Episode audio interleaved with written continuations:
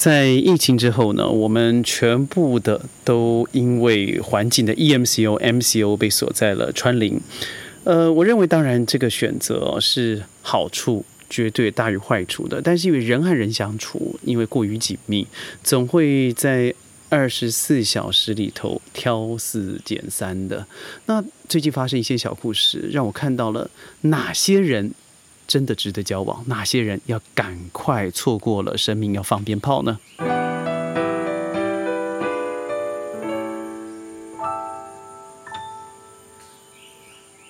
欢迎各位加入今天的宣讲会，我是轩。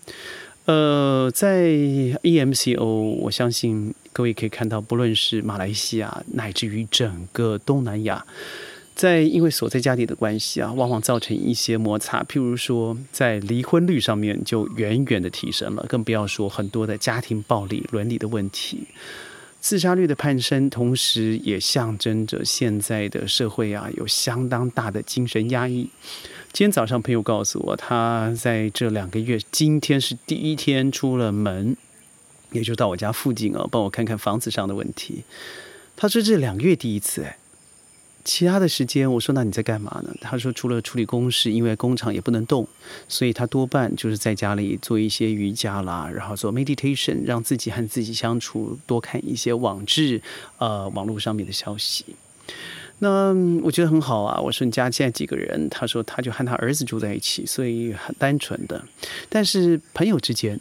很多时候，如果就像学校好了，你相处个六个小时，可能就是酒肉朋友，嘻嘻哈哈。呃，在毕业的时候，大家互相拥抱，互相难过，说永远会记得对方，但是到最后全部忘光了。毕竟你每天的相处时间可以用扮演的方式完成六个小时，但很多时候，为什么父母说的问题老是不懂？那是因为有更多的时候，孩子是在家里表现真我的。呃，孩子是一个一个，我们认为像个种子一样，培养看到未来的希望。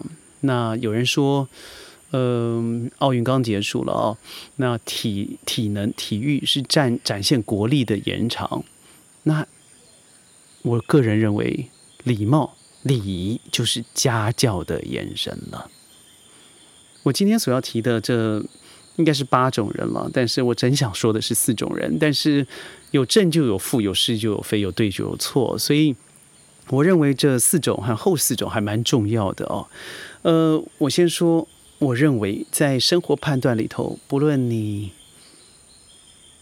有什么样子的缺点，但有些致命的东西它是不能够触碰的，因为它真的会影响到呃你在生活上做的判断和社交。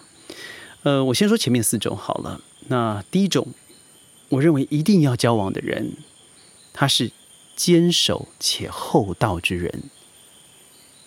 坚守什么？坚守他自己的善念，而厚道什么？对别人永远网开一面。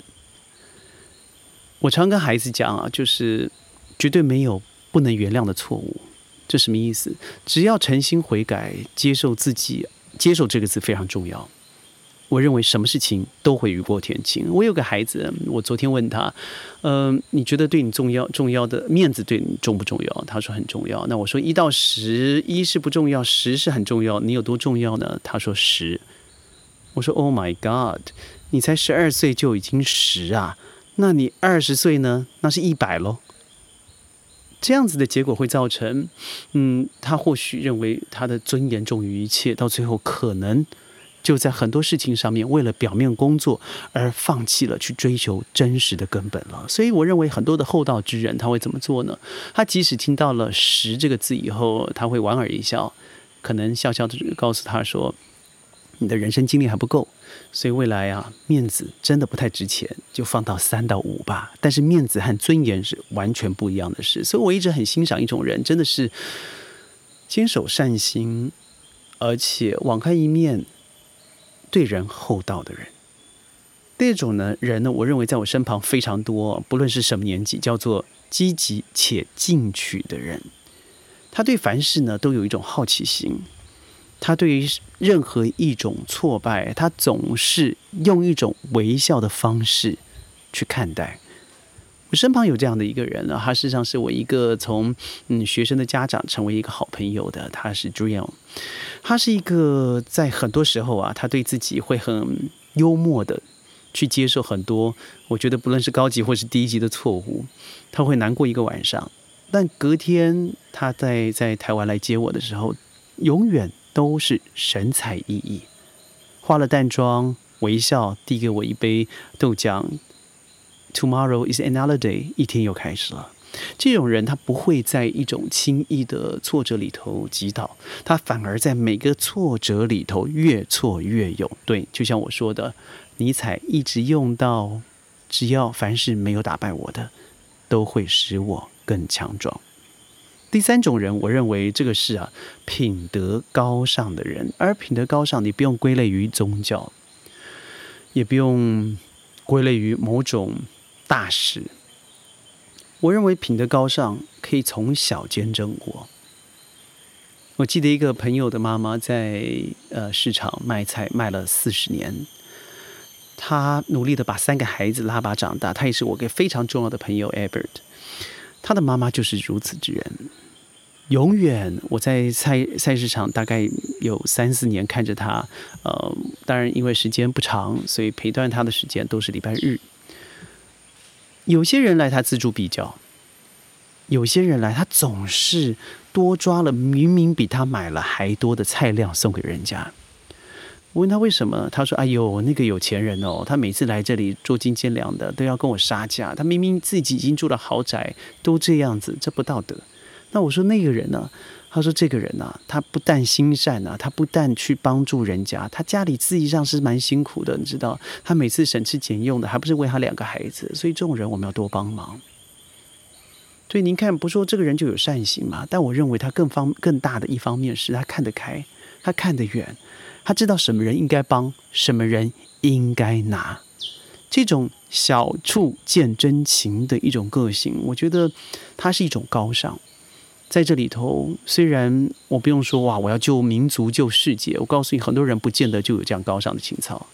但是对于小事、小德、小善、小利，如果你放在对的地方，那它就是一个品德高尚的彰显了。下一个，我认为是非常重要的哦，也就是懂得管理自我情绪的人。自我情绪一直是我们一直提到的五个 Q 里头，往往人家把它放在第一位。EQ 为什么会把它放在第一位？我相信很容易的是，因为情绪是最容易感染四周环境的主因。呃，对我来说，好了，当我真正产生负面的情绪的时候，我是最稳定、不动如山的时候；但我需要感染情绪的时候，我反而是光火叫嚣的人。因为在那之下，我知道情绪是必须要管理的人，但是还有另外一种人，更重要的是什么？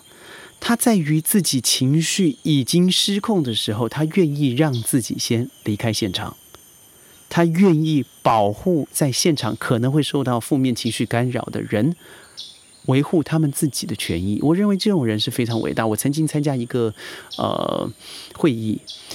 呃，在几个主管我认为提出了很不适当的建议的时候，这位呃总经理啊，他并没有立立刻的加以颜色，做言辞上面的攻击。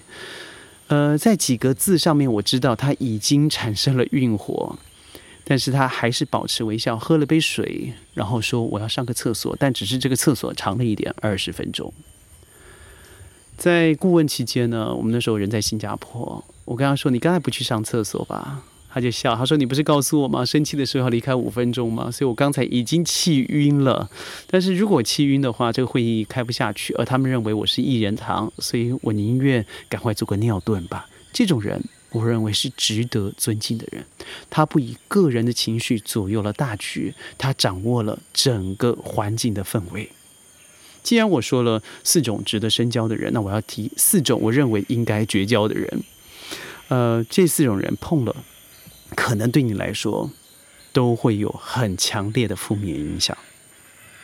第一，言行不一的人。什么叫做言行不一呢？言行不一就是一种说了和做的是有绝对的差距的人。我身旁发生一个故事啊，他，呃，他是一个蛮有名的呃贸易公司的的老板。他曾告诉我，他在生活上面常常捐助很多的慈善单位，他甚至帮助了一些在在内地需要吃午餐的偏乡孩子，同同时呢，还捐助了，呃，老师要去外教嘛，哦，到一些偏远地地地方去做偏山的小学教育，他甚至捐助了在税后的盈余送给了这些，哇，我听了以后真的觉得非常感动，但。疫情在去年二零二零年爆发，而二零二零年我们知道，在内地呢年底的时候开始施打了科兴疫苗，在还没施打前，他居然已经施打完毕了这个疫苗。他很高兴的跟我分享，因为我们在信件之间来往。